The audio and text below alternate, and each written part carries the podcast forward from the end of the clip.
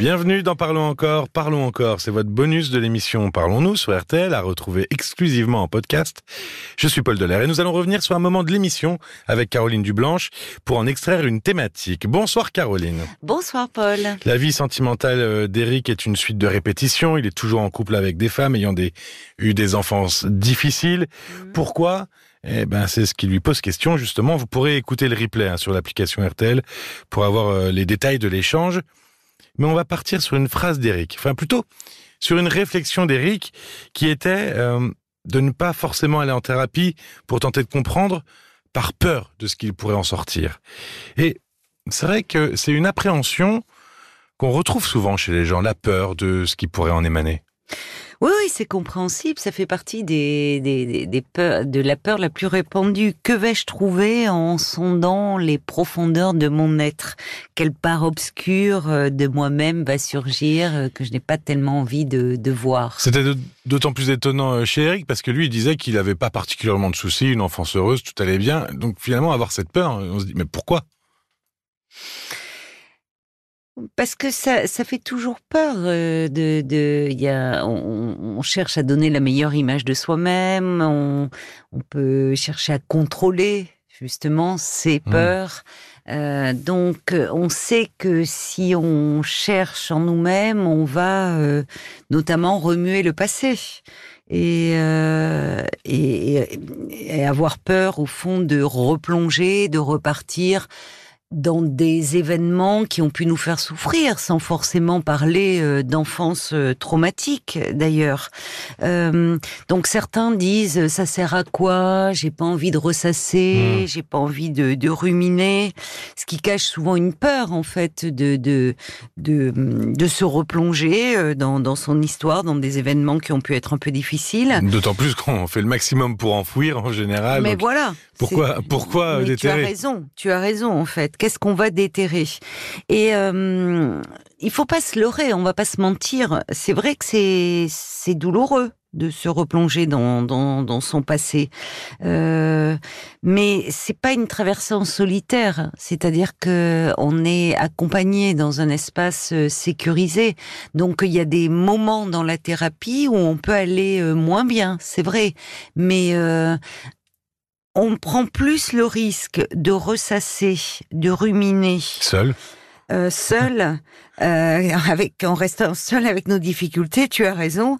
Euh, quand la présence de ce tiers qui est le psy, qui lui justement va nous empêcher, enfin ne, ne va pas nous entraîner dans ce gouffre-là, qui va au contraire nous sortir de nos fausses croyances. On en a tous sur nous-mêmes ou sur notre histoire, permettre de voir les choses autrement, d'inventer plutôt que de répéter euh, d'anciens schémas qui nous font souffrir.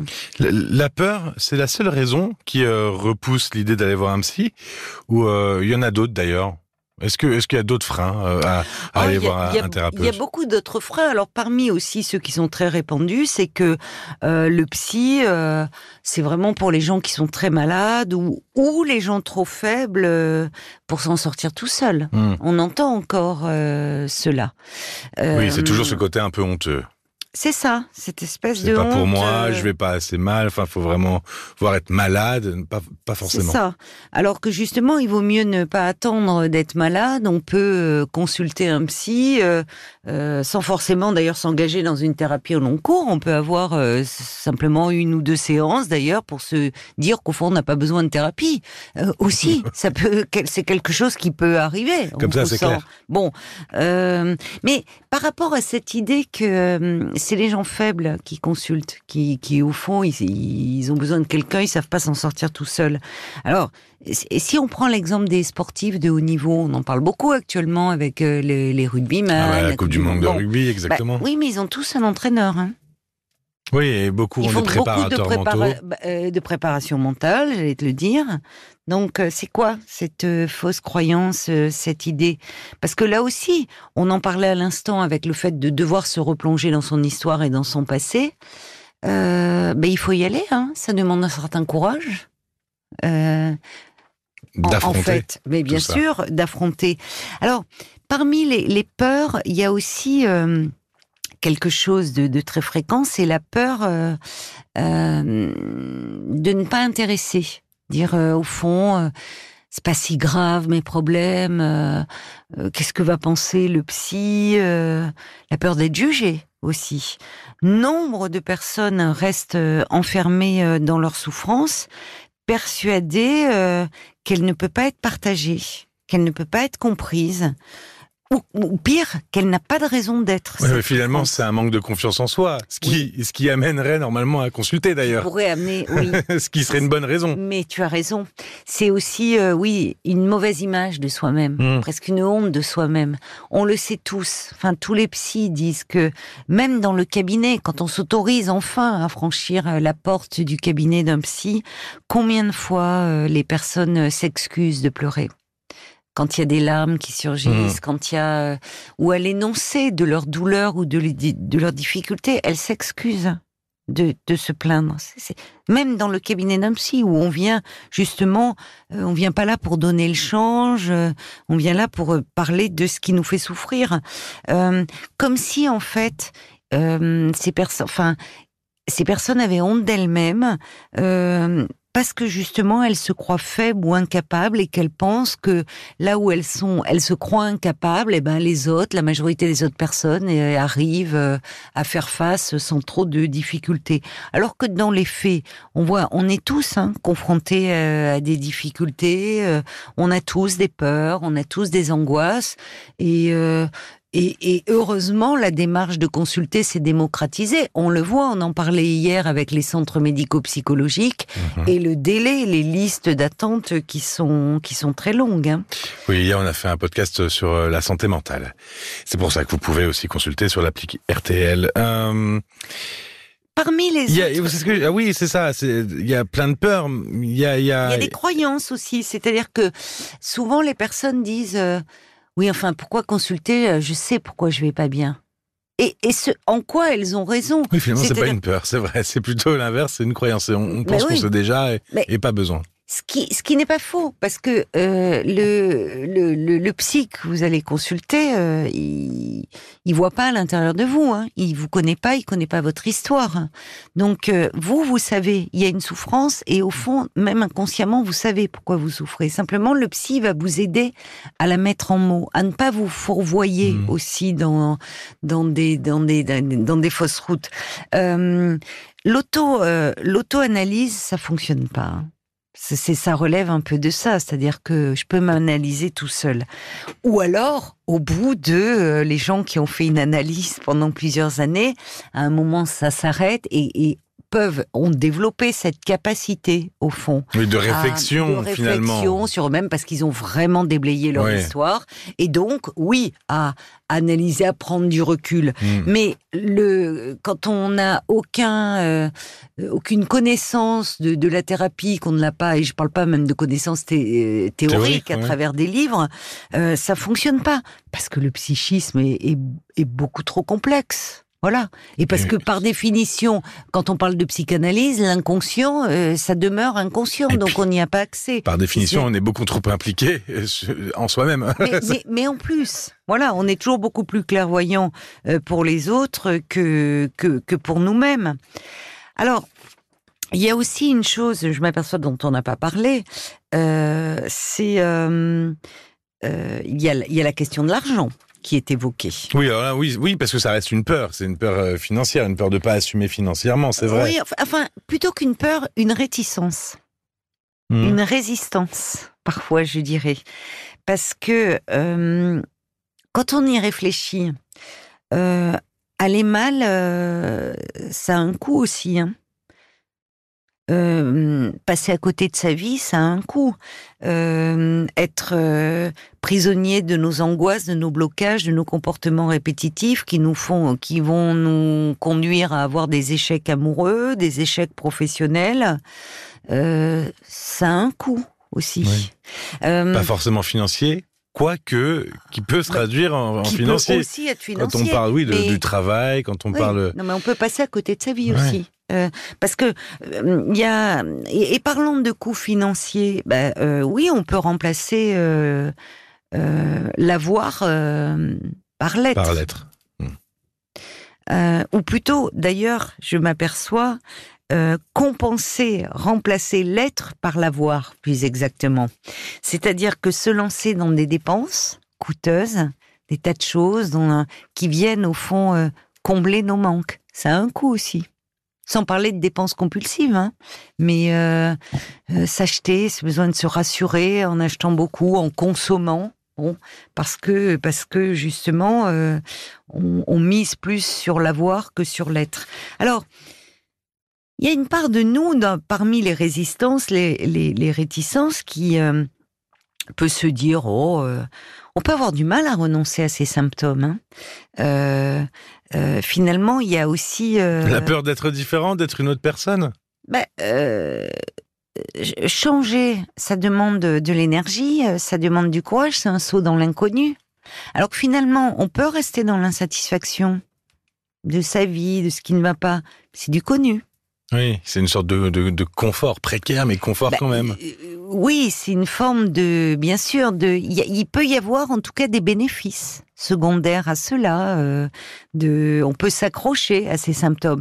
Et parfois même, d'ailleurs, quand on, en, enfin, c'est pas parfois, souvent, même en cours de thérapie, euh, c'est ce qu'on appelle les résistances que l'on met en place euh, malgré nous. Hein. C'est-à-dire que c'est c'est pas si simple de changer, et c'est là où c'est important d'avoir en face un thérapeute qui peut les identifier et qui va aider un peu à, à justement à ne pas répéter, à ne pas s'enfermer dans des schémas répétitifs, à aller vers le connu, même si ça nous fait souffrir, et à inventer. Il est toujours possible d'inventer. Euh, quelque chose de nouveau. Quelque chose Justement, de nouveau. Une fois qu'on a passé la porte pour la première fois, euh, il est toujours possible de plus revenir. non, mais parce que c'est pas parce qu'on a passé la porte la première fois qu'on est obligé d'y aller tout le temps. Mais justement, qu'est-ce qui peut empêcher, qu'est-ce qui peut bloquer euh, après avoir euh, passé la porte une première fois? On s'est dit, ça y est, on s'est jeté. Ah, qu'est-ce qui pourrait nous faire se rétracter? Tu, tu, disais, hein, euh, là, certaines résistances bah, euh, en fait, le, ce qui peut aussi, c'est que euh, le, la relation ne s'installe pas, c'est-à-dire qu'on ne se sent pas en confiance avec euh, le thérapeute que l'on est euh, allé consulter. Et là, c'est une bonne raison euh, pour ne pas y revenir. On peut parfois voir plusieurs thérapeutes avant de, de trouver la personne qui nous correspond.